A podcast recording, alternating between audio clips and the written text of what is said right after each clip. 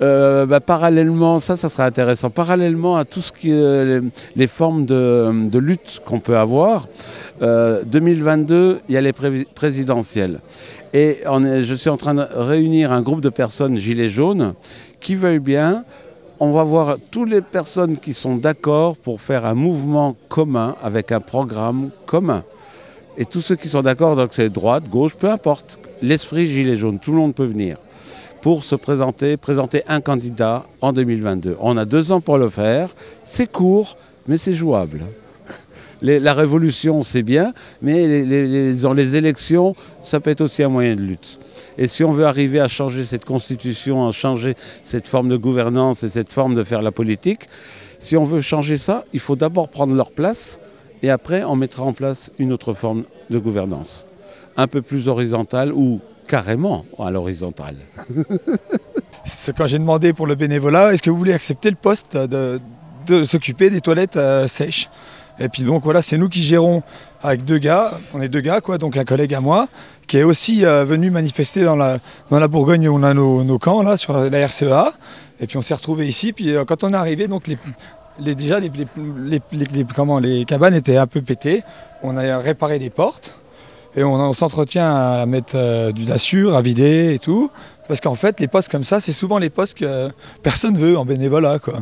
Il y a aussi ceux, par exemple, qui sont euh, tout le temps euh, à la sécurité ou à l'accueil pour la sécurité. Bon, ben, faut rester sur place. Mais ici, c'est des, voilà, des gens, ils ont refusé parce que soi-disant, c'est ouais, c'est un peu, un peu mettre les mains dans la, proprement, on va dire ça comme ça, dans la merde, quoi. Et puis moi, ça me dérange pas, quoi.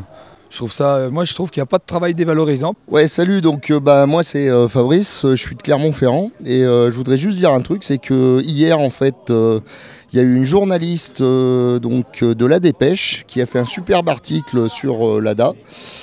Et en fait, notamment, elle parle, elle parle d'un moment en fait où il était question de disons, de problèmes de communication et puis d'incompréhension entre ceux qui veulent faire des actions pacifistes et euh, des actions un petit peu plus, euh, un petit peu plus péchues. Et le souci, moi, qui ce qui me pose vraiment problème, c'est que déjà, elle a cité nommément mon nom en disant que je parlais, je parlais de ça, et particulièrement du fait que euh, j'aurais dit qu'on n'était plus qu'une vingtaine de gilets jaunes dans le département, donc euh, dans le 63, et alors que c'est totalement faux. J'ai jamais dit qu'on n'était qu'une vingtaine sur Clermont-Ferrand. J'ai juste dit qu'on était entre 20 et 30 à se réunir chaque semaine pour avoir une réunion.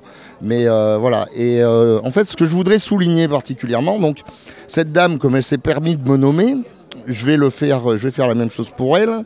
Donc c'est Lubna Schlecki. Donc désolé si, si j'écorche son nom, mais bon, euh, voilà, je suis vraiment désolé, mais elle a cité mon nom, donc je vois pas pourquoi je me ferais chier. Et euh, en fait, à cette personne et euh, bah, un petit peu à tous les journalistes, en fait, je voudrais leur parler de quelque chose parce que j'ai l'impression qu'ils sont pas bien au courant. C'est en fait un truc qui s'appelle la charte de Munich, qui a été euh, rédigée par un journaliste euh, en 1971, et en fait qui est une charte de déontologie des journalistes. Et dedans, en fait, ils ont 10, devoirs et 5 euh, droits. Et dans les 10 devoirs, donc je vais les, je redire. Donc c'est le premier devoir, c'est respecter la vérité, quelles qu'en puissent être les conséquences pour lui-même ou pour elle-même, et ce en raison du droit que le public a de connaître la vérité. En deux, défendre la liberté de l'information, du commentaire et de la critique. En trois, publier seulement les informations dont l'origine est connue ou les accompagner si c'est nécessaire des réserves qui s'imposent, ne pas supprimer les informations essentielles et ne pas altérer les textes et les documents. En 4, ne pas user de méthodes déloyales pour obtenir des informations, des photographies et des documents. En 5, s'obliger à respecter la vie privée des personnes. 6. Rectifier toute information publiée qui se révèle inexacte. 7. Garder le secret professionnel et ne pas divulguer la source des informations obtenues confidentiellement. 8. S'interdire le plagiat, la calomnie, la diffamation, les accusations sans fondement, ainsi que de recevoir un quelconque avantage en raison de la publication ou de la suppression d'une information. 9. Ne jamais confondre le métier de journaliste avec celui du publicitaire ou du propagandiste.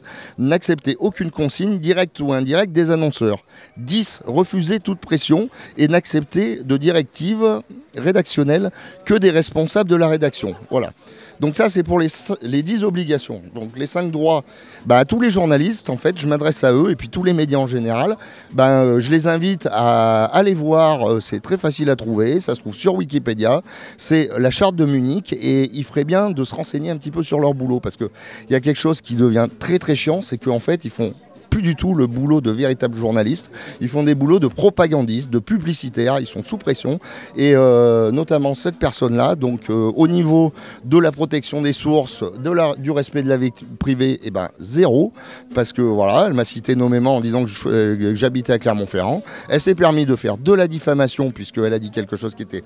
que j'avais. enfin, de dire en mon nom quelque chose qui était absolument pas vrai. Et voilà, j'espère que cette chose se relaiera et puis que bah, justement, dans une des, règles, euh, il est dit de rectifier toute information publiée qui se révèle inexacte. Donc si elle m'entend, eh ben, qu'elle le fasse. Et les petits chats, j'aime bien parce que ma devise c'est ACAB. et ACAB, c'est All Cats are beautiful. Parce que finalement, euh, bah, la révolution, ça part quand même d'une grosse histoire d'amour euh, euh, où, les êtres humains que nous sommes ont envie de vivre ensemble dans le bien-être. Et, en harmonie les uns avec les autres, mais aussi avec la nature. Et puis voilà, on espère un avenir beaucoup plus, lumineux aussi pour les générations futures. Donc je pense que c'est une histoire d'amour en fait, tout ça.